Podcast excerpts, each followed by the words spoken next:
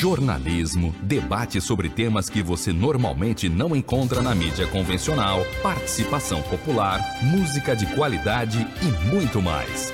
Web Rádio Censura Livre, a voz da classe trabalhadora.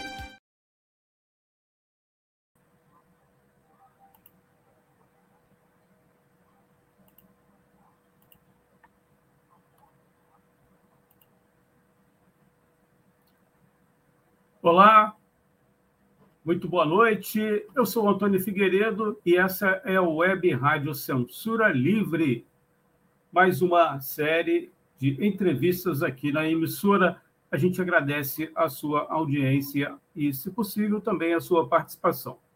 Hoje vamos conversar com o presidente da Associação dos Servidores da Saúde de Niterói, o médico César Roberto Braga Macedo. Doutor César, muito obrigado pela sua participação. Seja bem-vindo. Acho que ele não está ouvindo a gente. Está ouvindo agora, doutor César? É, tem algum probleminha no áudio dele, a gente vai tentar ajustar aí. Ele, até alguns instantes, estava ouvindo a gente. Nesse momento, ele não está ouvindo. Você que está ligado aí na Web Rádio Censura Livre, né? Vou até fazer um teste aqui para ver se eu também estou no ar, né? É, às vezes a internet deixa a gente né, nessa situação. Vamos ver se a gente consegue. É, eu estou aqui, vamos ver se ele, ele não está me ouvindo. Vou tentar aqui novamente queria que o senhor tentasse colocar aí de novo o, o fone aí, para ver se. Ou então tira o fone, que pode ser um problema no fone, né? Que até um, alguns instantes aqui ele estava ouvindo a gente. Nesse momento ele não está ouvindo. A gente vai fazer o seguinte: vai tentar é, resolver isso, né? É, ele não está ouvindo a gente, infelizmente. Eu vou aqui tentar falar com ele fora do ar.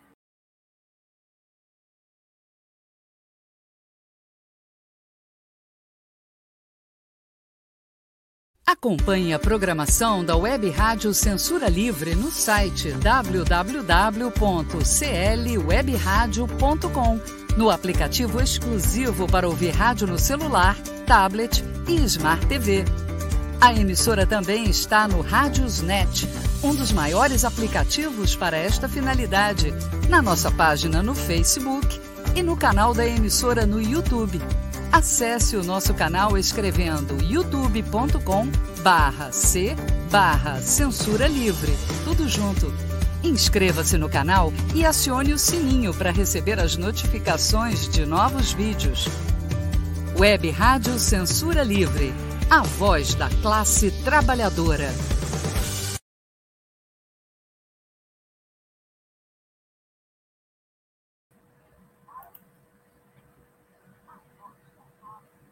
Vamos tentar agora novamente. Está fechado aí o microfone dele. Vamos ver se ele. É. Doutor César, está me ouvindo?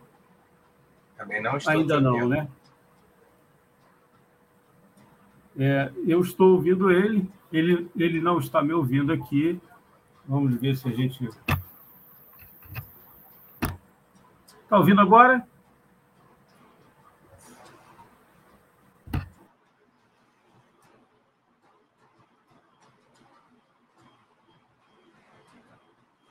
Você me ouve daí? Porque eu não estou te ouvindo. É o som que vem de você que não está me chegando. O seu tá microfone está fechado. Está chegando agora? Está ouvindo agora? Eu estava com o fone, o microfone desligado aqui. Vamos ver se ele consegue ouvir a gente agora. Você está acompanhando aí essa entrevista? A gente está tentando né, ver se consegue conversar com coisas da internet, né? Ele, infelizmente, não está me ouvindo, mas o som dele está bom. É...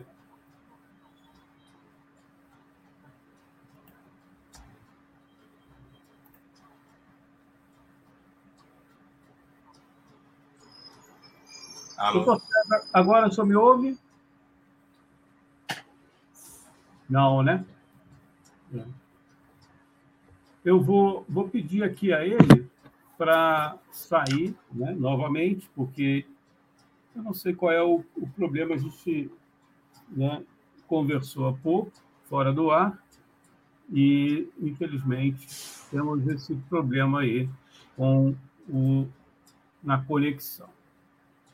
Eu vou pedir ele aqui para entrar novamente. Vamos ver se ele está acompanhando aí. Tem uma mensagem aí, vamos entrar novamente, porque ele. Vamos ver se ele consegue nova, entrar novamente. Você que está acompanhando aí a nossa web rádio Censura Livre, né?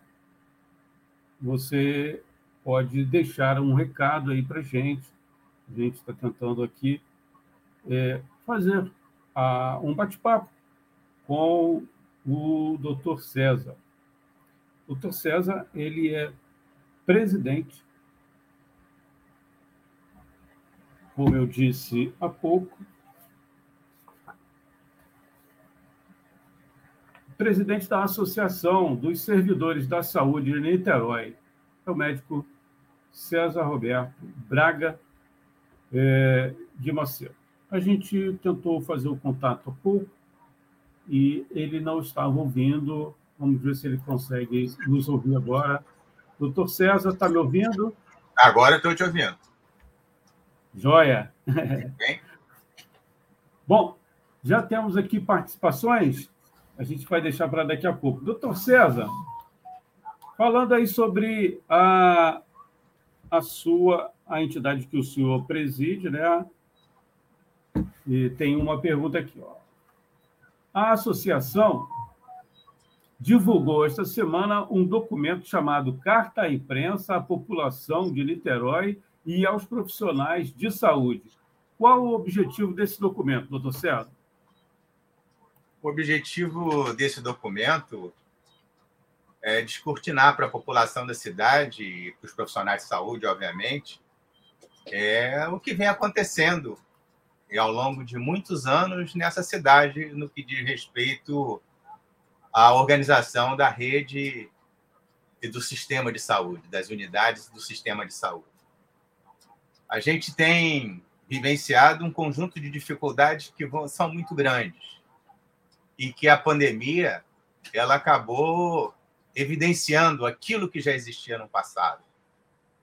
A alta precarização das estruturas formais de atendimento, isso em todos os campos. Se a gente for pegar a rede de atenção primária, por exemplo, que é formada pelos, pelo Programa Médico de Família, com um número razoável de módulos, pelas unidades básicas de saúde, pelas policlínicas, então, essa rede de atenção primária hoje vive uma crise muito profunda. Para além da segmentação estrutural que foi construída ao longo de muitos anos. O que, que significa essa segmentação estrutural? Significa que cada conjunto de unidades dessas elas eram vinculadas diretamente a estruturas absolutamente diferentes dentro da Secretaria de Saúde. Por exemplo, durante muitos anos, vinte e tantos anos, é, programa médico de família, os módulos médico de família, eram vinculados estruturalmente às associações de moradores como ente contratante. Né? E era uma forma de terceirização da força de trabalho desse segmento bastante importante de trabalhadores na cidade, porque esses trabalhadores significam a porta de entrada do sistema. Então, isso, depois de 29 anos né, que o programa médico de família é, se instalou na cidade, é, os profissionais se deram conta de que eles não eram servidores públicos. Né? E aí, assim, como a forma de contratação vinha sendo questionado pelo Ministério Público do Trabalho há muitos anos, desde 2014, 2014 não, desde 2004, né? vinha sendo questionado e a secretaria, a prefeitura sempre, sempre postergando uma solução definitiva. E, bom, depois de tanta pressão por parte do Ministério Público do Trabalho, é, os trabalhadores todos, os servidores, foram mandados embora do vínculo que tinham, que era com as associações de moradores, ou seja, dos seus contratos terceiros, e foram readmitidos dentro da secretaria, alguns deles, para tendo que passar por um processo seletivo é para ter um contrato temporário. Esse contrato temporário era um contrato de um ano. Ou seja, as pessoas que já trabalhavam 5, 10, 15, 20 anos, alguns 25 anos, descobriram que não tinham nenhuma, nenhuma ligação formal, estrutural com, com a secretaria, que eles poderiam, como foram de fato, é, mandados embora sem a mínima cerimônia. E agora então, foram submetidos, mesmo os remanescentes ainda foram submetidos a um concurso público, né? Claro que a gente defende a existência de um concurso público, mas um concurso público, pelo que, que, que, a gente está vendo na prática, e reconhecido pela própria Secretaria de Saúde, um concurso é, de qualidade bastante duvidosa. Isso a gente fala da porta de entrada do sistema. A rede de atenção primária, baseada nos postos e centros de saúde, policlínicas, eles também vem vivenciando uma crise muito grande, uma crise em que você tem uma parcela dos seus trabalhadores é, são os trabalhadores efetivos concursados do passado, mais um conjunto muito grande de outros trabalhadores que são contratados numa, numa relação que não é de contrato, né, porque são RPAs, são contratados como autônomos. Então, toda a atenção primária vivencia isso. A atenção especializada, ela praticamente não existe na cidade. Né? Os médicos especialistas, as policlínicas de especialidade, isso é residual. O que existia na cidade era remanescente do antigo INAMPS, que ao longo do tempo os profissionais foram se aposentando e essas especialidades foram cada vez é, diminuindo mais. E aí a gente vai para a rede de atenção hospitalar. E a crise vem estourando mais recentemente, primeiro, porque os hospitais, ao longo de tantos anos, foram se deteriorando fisicamente. Os hospitais que são vinculados diretamente ao município são o Hospital Orense de Freitas, o Hospital Municipal Carlos Tortelli e o Hospital Psiquiátrico de Jurujuba. Se você for visitar uma dessas unidades, você vai ver o grau de deterioração física, com prédios absolutamente descaracterizados do ponto de vista da sua função hospitalar. E com a força de trabalho dos profissionais de saúde, contratados na sua maioria atualmente é por RPA também. Então, assim, esse quadro né, de carência do ponto de vista das estruturas formais, é, ele é muito sério e vem se arrastando ao longo de muitos anos. Né? A precarização da força de trabalho também. Haja visto o seguinte, né, de todos os servidores, de todos os profissionais de saúde da cidade, é, os profissionais de saúde formais são 1.660 trabalhadores que são remanescentes da Fundação Municipal de Saúde, que fizeram concurso no passado. Esses profissionais, eles forçadamente vêm vivenciando com, com salários irrisórios. Né? Há cerca de 20, 30 anos, com salários que mal dá para as pessoas sobreviverem. De RPA, nós temos 2 mil trabalhadores contratados como RPA, como autônomos. Temos 1.770 trabalhadores contratados com contratos temporários e mais de 2 mil trabalhadores contratados via organizações sociais. Né? Mesmo esse hospital que entrou em atividade recentemente, que é o Hospital Oceânico, ele já entrou no sistema é sendo contratado, sendo, sendo agenciado, dirigido diretamente, enfim, gerenciado por uma organização social, social Viva Rio. A outra estrutura na cidade que tem, que tem a mesma natureza gerencial é o Getúlio Vargas Filho. Bom, se não bastasse, né, esses hospitais foram propositadamente deteriorados e aí a secretaria vem com uma o que eles chamam, a gente chama de imposição salvadora. A imposição salvadora significa, com, por tantos anos de abandono, eles apontam na direção de a privatização das outras estruturas. Significa tentar modificar o perfil assistencial do Hospital Orense de Freitas, que era um hospital que tem uma tradição na cidade, depois a gente pode até é, avançar um pouco mais na análise desse hospital, o Carlos Tortelli e a unidade de, de, de atenção às urgências, Mário Monteiro, entregando essas unidades para, para outras organizações sociais. Isso é uma, isso é uma distorção bastante, bastante grave, é, na medida em que, quando a secretaria faz isso, quando a fundação, quando o município faz isso, ele reconhece, ou então né, dá materialidade à sua incapacidade, pelo menos né, dentro de uma perspectiva declarada, da sua incapacidade gerencial de tocar suas próprias unidades, a ponto de ter que entregar para a iniciativa privada é para o gerenciamento dessas unidades. Ora, o que o povo do Rio de Janeiro conhece, que todos nós sabemos das organizações sociais, é que, via de regra, elas são envolvidas em escândalos.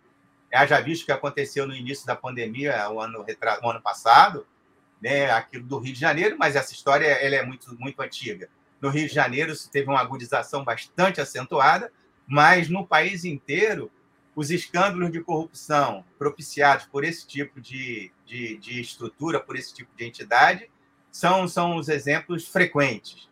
Então, para nós é inaceitável que o município é, declare a sua incapacidade, a sua incompetência de administrar os seus próprios e entregue essas unidades na mão de estruturas que sabidamente têm vínculos e, e enfim, e uma história, uma historiografia do ponto de vista da sua vivência no estado do Rio de Janeiro vinculada ao abandono, né? Abandono, até porque quando essas unidades, quando essas entidades saem da gerência, do gerenciamento de alguma unidade, via de regra acabam deixando o passivo do ponto de vista trabalhista bastante grande. Profissionais que também não recebem seus direitos, por aí vai, além de perderem, obviamente, seu emprego. Então, para nós, isso é muito sério. Essa questão é muito séria que o município tem que encarar isso, tem que resolver isso é, de uma maneira decente, que significa dar potência e capacidade às estruturas públicas dessa cidade. Né? Existe inteligência do ponto de vista do planejamento, do ponto de vista da lógica gerencial, do ponto de vista gestor. Existe essa inteligência dentro da cidade de Niterói. Né? Só que essa inteligência não está sendo utilizada. Né? Ela está sendo negada e já há muito tempo. Isso é um processo de 20, 30 anos, mais ou menos. Você que está acompanhando aí através da nossa emissora dos aplicativos, o aplicativo parceiro, Radiosnet, ou então aplicativo exclusivo para você ouvir rádio, ou no nosso site, né? Ou também aí na nossa página no Facebook e no canal no YouTube. E mais tarde, quando você ouvir o podcast também, estamos conversando com o doutor César eh, Roberto Braga Macedo, ele é o presidente da Associação de Servidores da Saúde de Niterói. Doutor César, a pergunta da jornalista Deise Alvarenga. Niterói quase sempre aparece na mídia como modelo de enfrentamento à Covid, mas a saúde pública, de um modo geral, é precária para a população pobre. Como o senhor avalia este contraste são as incongruências, né? Por isso que a gente, o tema do nosso debate chama-se pandemia, discriminação e abandono. A imagem real de uma realidade distorcida. Eu acho que a cidade de Niterói ela vive uma aquilo que a gente chama de falsa autoimagem. Né? Até porque a estrutura de marketing, a estrutura de propaganda da secretaria e da, da prefeitura é uma estrutura muito forte. Né? Eles têm uma, uma dimensão muito forte e isso acaba construindo uma imagem, construindo um, um, um, uma visão daquilo que é a saúde na cidade que é absolutamente distorcida. Não é a visão, não é o que vivem os profissionais de saúde, não é aquilo que vive a população que está nas filas, mesmo agora com relação à questão da pandemia, o que a gente consegue ver, né, ou para testagem, ou para tomar vacina, ou para fazer qualquer outra ação de saúde nas nossas unidades, as filas são imensas, as filas muitas vezes nesse calor, então isso, esse tipo de, de crueldade estrutural, ela fica bastante, bastante evidente, né? Qualquer uma dessas nossas unidades, você vê filas dobrando quarteirão. Então, uma, uma cidade que se organiza dessa maneira não, não pode aceitar, não pode aceitar de maneira nenhuma é que as pessoas sejam tratadas dessa maneira, dessa forma. E, demais, isso tem um impacto muito forte é, na vivência dos profissionais de saúde. Né? Os profissionais de saúde vivem a agonia de, primeiro, né? os formais contratados e concursados, além de receberem um salário irrisório, um salário injusto, absolutamente injusto, né, sobrevivem com uma carga de trabalho, são obrigados a viver com uma carga de trabalho bastante acentuada pela deficiência estrutural. Veja bem, né, essa conta é uma conta muito simples de se fazer. Né? É só ver o número de leitos e o número de postos de trabalho e o número de unidades que você tem nessa cidade. Né? O médico de família é capaz de cobrir em torno de 20% daquilo que é a cidade. Mesmo assim, essa cobertura ela, ela é irregular. Até porque, né, de alguns anos para cá, a gente tem tido um abandono muito grande por conta do abandono produzido pela prefeitura, pela secretaria, dos profissionais, né, fundamentado em cima do processo de terceirização via associação de moradores, né, em que as pessoas, depois de tantos anos, descobrem que não são servidores públicos e podem ser mandados embora a, a, a qualquer momento, e que, na verdade, são. Isso fez com que se tivesse uma evasão muito grande de profissionais. Hoje você tem um número bastante grande de módulos médicos de família em que é, não tem médico, por exemplo, falta enfermeiro, faltam sempre profissionais de, de para compor aquela equipe de trabalho. Então, mesmo essa formal cobertura de 20%, que seriam em torno de, de 100 mil habitantes, cento e poucos mil habitantes, enfim, esse número é, dificilmente é exato, mas você tem fora, fora desse circuito é, é, é em torno de 300, 400 mil habitantes. Então, é uma estrutura absolutamente insuficiente, que não consegue ser coberta na sua totalidade pelo que restou daquilo que são os postos de saúde né, antigos e os, as policlínicas, né, que eram os antigos centros de saúde, Carlos Antônio da Silva, Sérgio Arroca, Itaipu e por aí vai. Então, é uma estrutura de, em que a porta de entrada ela é diminuta. Isso faz com que você tenha, tenha filas bastante grandes a urgência é sempre um, um, problema sério. Né? Onde é que são atendidos as pessoas que têm, sei lá, as doenças degenerativas, infarto agudo do miocárdio, por exemplo, na cidade de Niterói? Onde é que são tratadas as pessoas que têm, que têm câncer, por exemplo? Né? Que tem que muitas vezes viajar 300 quilômetros, 300 e tantos quilômetros para campo para poder fazer, fazer radioterapia, por exemplo. Né? ou então as pessoas que têm para fazer cateteria, por quê? Porque o Antônio Pedro, que seria um hospital né, supostamente de grande importância do ponto de vista do atendimento das doenças cardiovasculares, também tem uma complacência muito reduzida, muito pequena, incapaz de, de absorver o conjunto das necessidades de saúde da população. Então, via de regra, essas pessoas é, têm que viajar 100, 200, 300 quilômetros para buscar esse tipo de atendimento fora da cidade. Né? Já foi para Cabo Frio, já foi para Itapiruna, né? A cada novo acordo que se faz para esse tipo de prestação de atendimento é uma cidade diferente que, que, que, a, que a, população ela tem que, que se deslocar. Então isso é uma questão muito séria. Então a gente diz o seguinte: é uma cidade que tem uma visão distorcida de si, né? Não consegue enxergar aquilo que é tão óbvio para os profissionais de saúde, que são as múltiplas carências, carências estruturais né? Os nossos hospitais têm baixa densidade tecnológica. Você pega o Hospital é, Orense de Freitas, que já foi no passado, né? quando ele. Orense de Freitas era, um hospital que tem uma origem no movimento operário sindical, porque Orense de Freitas era um líder, uma liderança sindical do antigo sindicato do, do, dos metalúrgicos, aliás, da construção naval, dos operários navais do passado.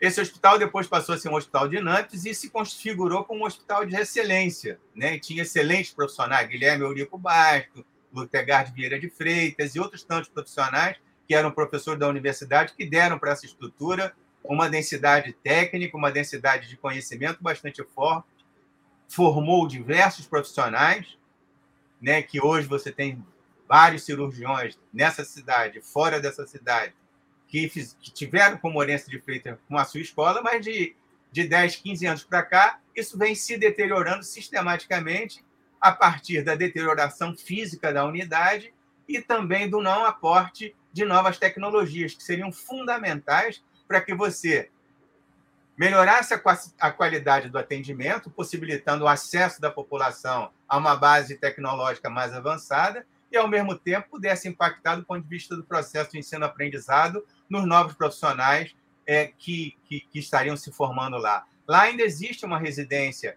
em, em cirurgia, mas a gente sabe que vive uma dificuldade muito grande, vive um problema muito grande, exatamente porque tem uma estrutura que não os habilita a fazer grandes procedimentos, porque você tem carência de estrutura necessária para tanto, não tem tecnologia para tanto, por aí vai.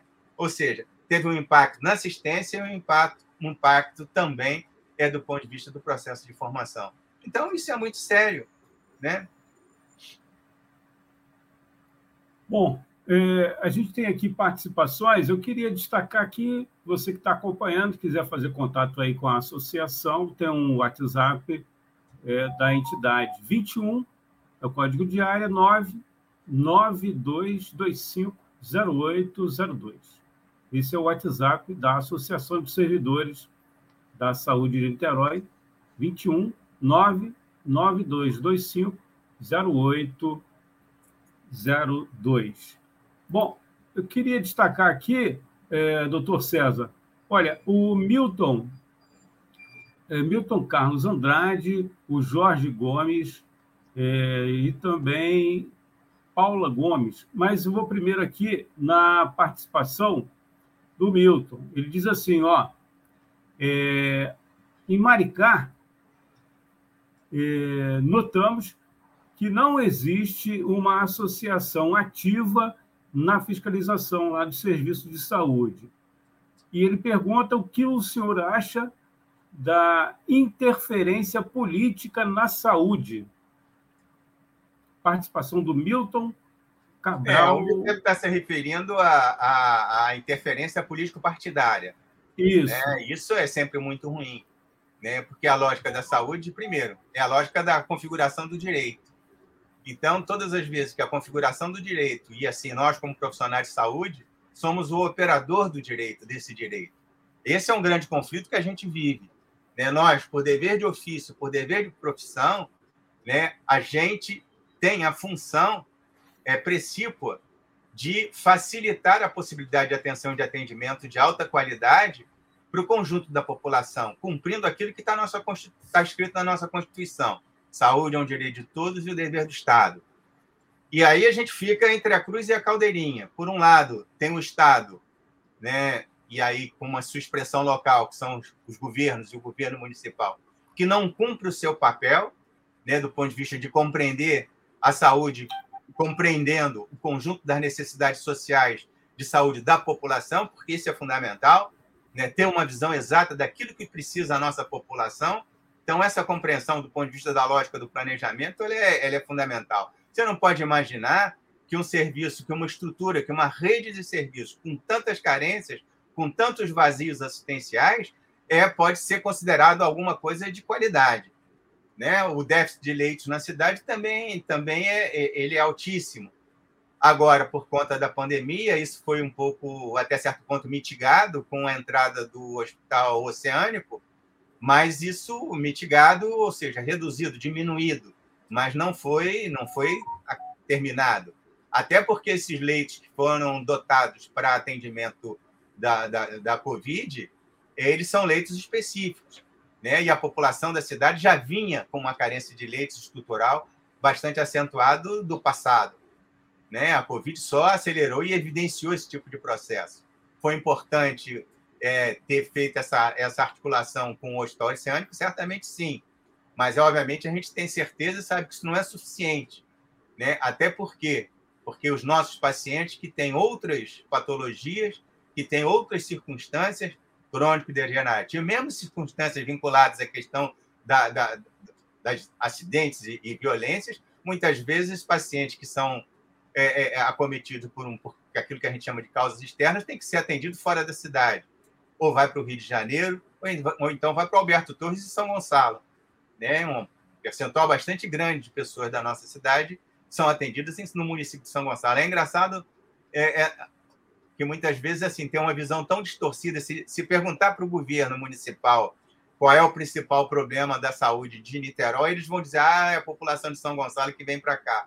Isso não é verdade. Isso de todo não é verdade porque você tem muitas pessoas de Niterói que são atendidas, principalmente quando precisam de atendimentos com maior densidade tecnológica. Onde é que Niterói vai buscar a sua densidade tecnológica? Vai buscar densidade tecnológica para assistência, vai buscar em São Gonçalo, né? no Hospital Alberto Torres, vai buscar em Cabo Frio, quando né, que era, já foi referência para as doenças coronarianas durante muito tempo, vai buscar em Itapiruna, vai buscar em Valença, Vassoura, sei lá o quê, vai buscar em outros municípios, ou então vai buscar no Rio de Janeiro com uma série de especialidades. Ou seja, é isso é, é uma coisa que a população não consegue enxergar, né? Me causa espécie, porque para nós, profissionais de saúde, isso é tão evidente, tão evidente, e que deixa também descoberto é o papel do Hospital Universitário Antônio Pedro. O Hospital Universitário Antônio Pedro, que deveria ser, porque já foi no passado, a grande principal porta de entrada do atendimento de urgência, ele veio se, se atrofiando ao longo de muitos anos, principalmente, mais recentemente, com a entrada da EBSER, né, que é essa empresa é, pública e tal. Em que esse hospital, no passado, eu fui formado na Universidade Federal Fluminense. Eu tenho quarenta e tantos anos de formado. Na minha época, o Hospital Universitário Antônio Pedro tinha, né, primeiro que tinha a maior urgência do lado de cada Bahia, maior, o serviço de urgência do lado de cada Bahia. Né? A gente teve chefes de emergência, pessoas fantásticas do ponto de vista da formação técnica, Luiz Antônio Santini e outros tantos, Agnaldo Zagni e por aí vai. Diversos profissionais que ainda militam, que ainda atuam na cidade de Niterói. No entanto, o Hospital Universitário Antônio Pedro, que tinha 480 leitos, hoje tem cento e poucos leitos, 120 leitos. Ou seja, reduziu a sua capacidade assistencial e, aumentou, e não aumentou, como deveria ter sido, sua, o seu parque de tecnologias. Ele deveria ser, a exemplo do que é, por exemplo, o Hospital de Clínica da Universidade de São Paulo, um hospital de alta excelência do ponto de vista de, da introdução de novas tecnologias assistenciais e, no entanto, não tem. Né? É um hospital que tem muita dificuldade para fazer tomografia computadorizada, ressonância magnética, né? Uh, e por aí vai, tem uma série de outros serviços. Mesmo a hemodinâmica do hospital para atender doenças cardiovasculares, ele é, ele é pífia do ponto de vista, não da sua qualidade, mas do ponto de vista da sua base assistencial, da sua capacidade de atender necessidade da população da cidade. Então, o Hospital Antônio Pedro é um problema sério. Depois que fechou a porta de emergência, transformando aquilo que para nós é, um, é, é, uma bobagem numa, numa, numa, numa referência, né? urgência referida, urgência, pô, urgência referida, isso não existe. Né? O hospital de porta aberta de urgência ele é fundamental. Todos os hospitais de urgência deveriam crescer, inclusive as unidades de terapia intensiva. É impensável um hospital do porte que já foi o Hospital Universitário Antônio Pedro hoje ter 10, 15 leitos de terapia intensiva, por exemplo quando os grandes hospitais têm 50, 60, 70 leitos de terapia intensiva, os hospitais que atendem é, é, que atende trauma e que atende as urgências clínicas, por exemplo. Doutor César, eu sei que o tempo, né, o senhor, o senhor tem é, teria mais tempo para a gente ampliar. Agradecer aqui, ó, a Maria José Rocha, a gente chama de Jo, né? né minha amiga, lá da Rádio Difusora Aliança, aqui em São Gonçalo. Ela registrou aqui a participação. Muito obrigado, Maria José. O, o de Paula Gomes é o Jorge Gomes. E você, ele pediu para falar do, do Hospital Antônio Pedro, você falou. Agora vamos entrar no assunto que interessa ao Jorge, que é essa questão aqui, ó. O senhor poderia falar sobre as três pautas que foram discutidas ontem né, na manifestação em frente à prefeitura. Implantação imediata da tabela salarial, garantia de emprego no programa médico, médico de família e o abono Covid para todos, por gentileza. são, são muitas distorções, muitas distorções. A questão da implantação gente, da tabela salarial. Tem menos de, 10, menos de, de 4 minutos. Tá bom. É a questão da implantação da tabela salarial que a gente tem dito, né? É uma luta dos trabalhadores, né? E essa tabela salarial a gente nem chama de, de reajuste, a gente chama de reparação, reparação por tantos anos de abandono, tantos anos de, de, de salários aviltantes. Né? Isso, isso, isso é muito sério porque isso impacta for, fortemente na vida das pessoas. Né? Você impor a um conjunto importante de, de, profissionais, salários que são irrisórios do ponto de vista da sua capacidade de, de, sobrevivência. Isso já vem. Agora, isso tem uma intencionalidade. A grande questão é a gente se dar conta, depois de tantos anos, né, tendo que viver é, a imposição dos baixos salários, você se dá conta que isso era uma ação proposital.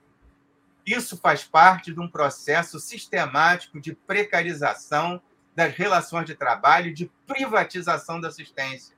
Isso não é, não é, não é o acaso. O que, que acontece? Você pega os trabalhadores que são concursados, chamados funcionários, servidores públicos formais, sufoca essas pessoas do ponto de vista da base salarial e oferece um salário um pouco melhor, é tendo como base relações precárias.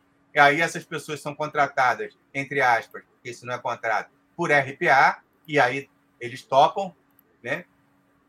Para um trabalhador, é melhor ele ganhar é, 8 mil reais, por exemplo, vamos falar de um plantonista, um médico plantonista, né? Vai ser, dar, dar um plantão. Se é um médico plantonista de uma estrutura ganhar 8 mil reais para dar um plantão né, de 24 horas por semana, do que ele ser servidor público e ganhar R$ 2.083, que é o que foi proposto, é o que tá, vai ser, está sendo executado até então, por recente concurso da Fundação Municipal de Saúde. Fizeram um concurso em que você tem dois, duas mil pessoas contratadas como RPA, nego me faz um concurso com 400 e poucas vagas e agora está assimilando 300 e pouco.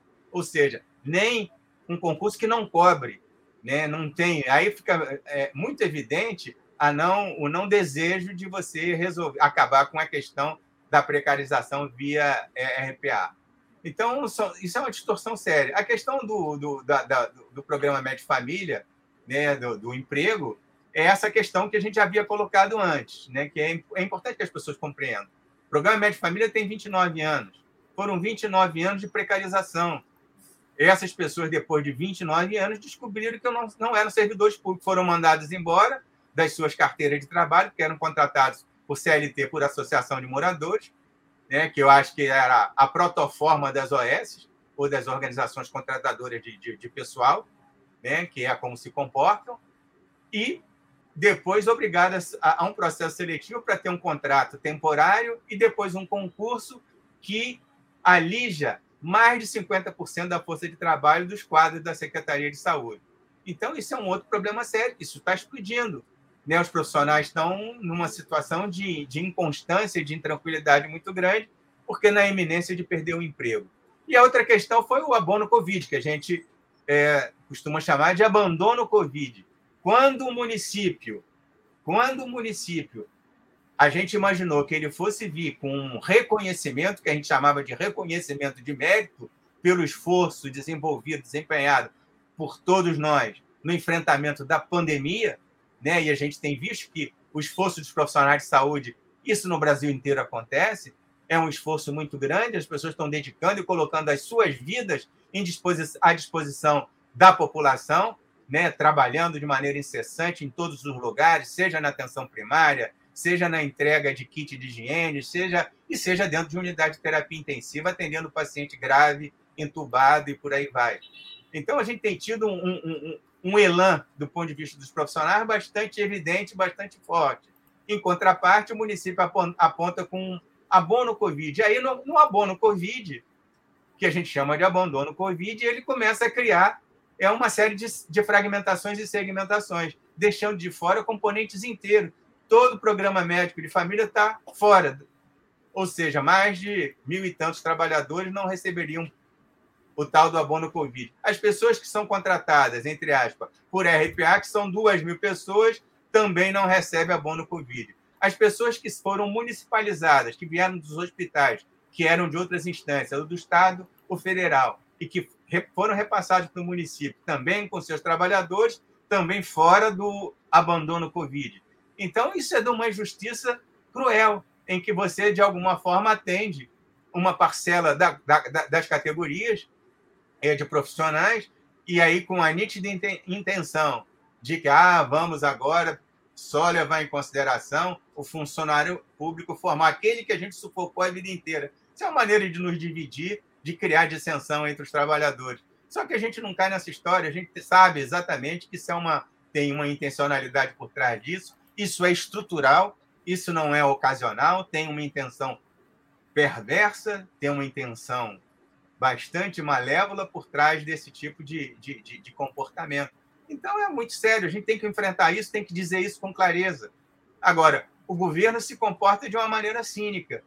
montaram, né? A gente montou junto com o governo desde o ano passado, uma luta que a gente vem travando há mais de cinco anos. Montamos uma mesa de negociação, que a gente chamou de mesa de negociação permanente, no qual deveriam estar presentes com as suas propostas o secretário municipal de saúde, Rodrigo Oliveira, tanto quanto o Biramar, secretário da, da, da Secretaria Executiva, eles deveriam estar presentes, trazendo as suas propostas e debatendo com a gente todas as possibilidades em função de nossas demandas e em função da visão e das propostas que a municipalidade, municipalidade poderia interpor. E, no entanto, o que a gente tem tido são reuniões vazias, em que o governo vem arrastando desde o ano passado sem formular uma proposta sequer, dizer que isso ainda está se maturando, se amadurecendo dentro da estrutura de governo. Cara, que negociação é essa em que uma das partes vai de coração aberto, de coração é, é, é, sensível para discutir com franqueza, com clareza, com honestidade, e a outra parte, que é a parte do poder, não consegue verbalizar, dizer. A última vez foi assim, é, me perdoe, mas, mas parece é, ridículo. Né? O, o, gestor do município vem dizer, ah, eu não posso falar. Dizer, a, a, frente à pergunta, veja bem, mas qual é. é o problema? Vocês estão tendo problema dentro do governo, mas quais são as propostas que estão? Ah, isso eu não posso falar. Olha, ele vai fazer uma proposta que ele não pode dizer qual é a proposta. Possivelmente porque. Piada, né, doutor? É, alguma proposta indecente. Só pode ser. E aí tem o doutor. governo, que é dia 15 de, de fevereiro, quando a abertura do trabalho legislativo, encaminhar uma mensagem propondo, sei lá o que, que é que eles vão propor. Yeah. Né? E dizer que estava negociando com os trabalhadores, quando os trabalhadores não sabem o que, que eles estão colocando em cima da mesa, porque nada foi colocado até hoje em cima da mesa. Essa é a nossa indignação. E é por isso que no dia 7, a gente esteve no dia 31, que foi ontem, na porta da prefeitura, mostrando a nossa indignação, e no dia 7 nós vamos fazer uma assembleia campal na porta da prefeitura para pressionar o A gente vai divulgar aqui, doutor. O que, que ele está propondo para os trabalhadores. A gente, infelizmente, estamos com o nosso tempo esgotado. Eu queria agradecer aqui muitíssimo a sua participação. Não, é... A gente agradece essa possibilidade, Antônio.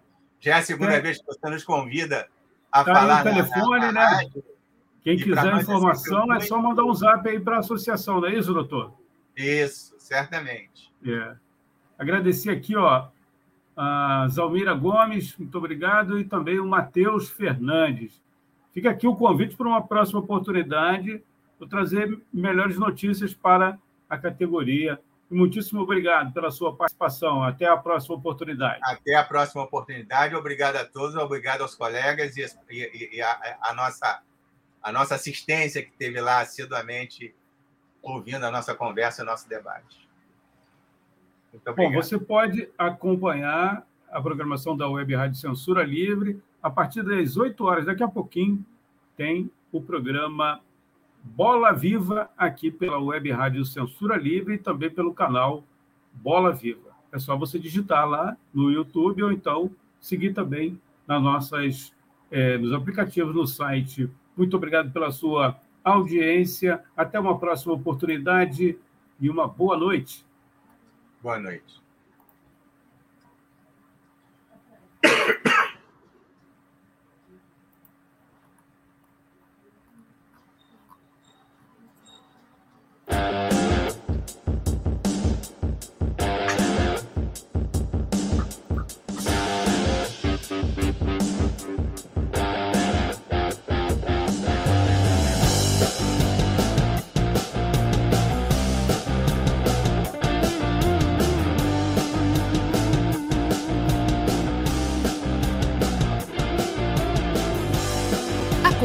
Programação da Web Rádio Censura Livre no site www.clwebradio.com, no aplicativo exclusivo para ouvir rádio no celular, tablet e Smart TV. A emissora também está no Radiosnet, um dos maiores aplicativos para esta finalidade, na nossa página no Facebook e no canal da emissora no YouTube. Acesse o nosso canal escrevendo youtube.com barra C barra Censura Livre. Tudo junto. Inscreva-se no canal e acione o sininho para receber as notificações de novos vídeos. Web Rádio Censura Livre, a voz da classe trabalhadora.